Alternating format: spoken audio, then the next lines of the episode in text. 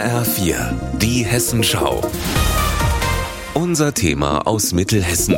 Mit Alexander Gottschalk, guten Tag. Der Rettungsdienst in Mittelhessen erlebt derzeit eine kleine technische Revolution.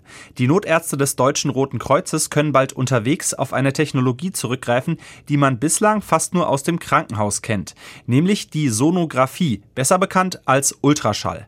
Rettungsdienstbetriebsleiter Jan Orent erhofft sich davon bessere und schnellere Diagnosen. Da wir auch nur auf den Körper draufschauen können, brauchen wir Hilfsmittel. Und da ist ein weiterer Baustein, den wir jetzt eben neu angeschafft haben, das Sonographiegerät, wo wir quasi quasi in den Körper reingucken können und können daraus ablesen, wohin muss der Patient oder was braucht er eventuell noch an der Einsatzstelle von uns. 20 Ultraschallsonden hat der Ortsverband des Roten Kreuzes angeschafft.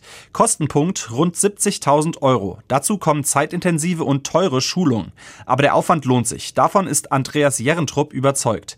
Er ist Notfallmediziner in Marburg und ärztlicher Leiter beim Rettungsdienst Mittelhessen. Wichtig ist, dass wir der wahren Diagnose näher kommen können. Äh, zum Beispiel Patient äh, hat eine eingeschränkte Kreislauffunktion, schneller Pulsschlag, der Blutdruck ist schlecht und das kann jetzt verschiedenste Ursachen haben. Zum Beispiel könnte der haben einen Lungenriss. Das kann ich auch an kleinen Krankenhäusern problemlos beheben. Er könnte aber auch haben einen Herzbeutelerguss. Und da ist es dann schon ganz günstig, möglichst eine Herzchirurgie am Krankenhaus zu haben, wenn es da Komplikationen gibt, wenn man das punktiert.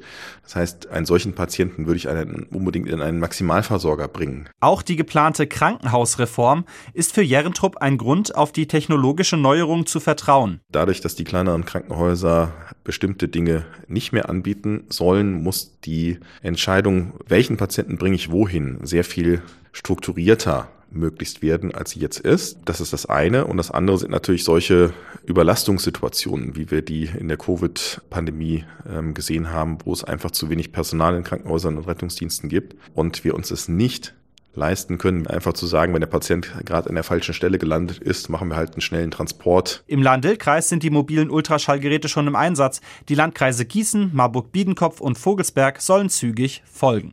Alexander Gottschalk, Studio Mittelhessen.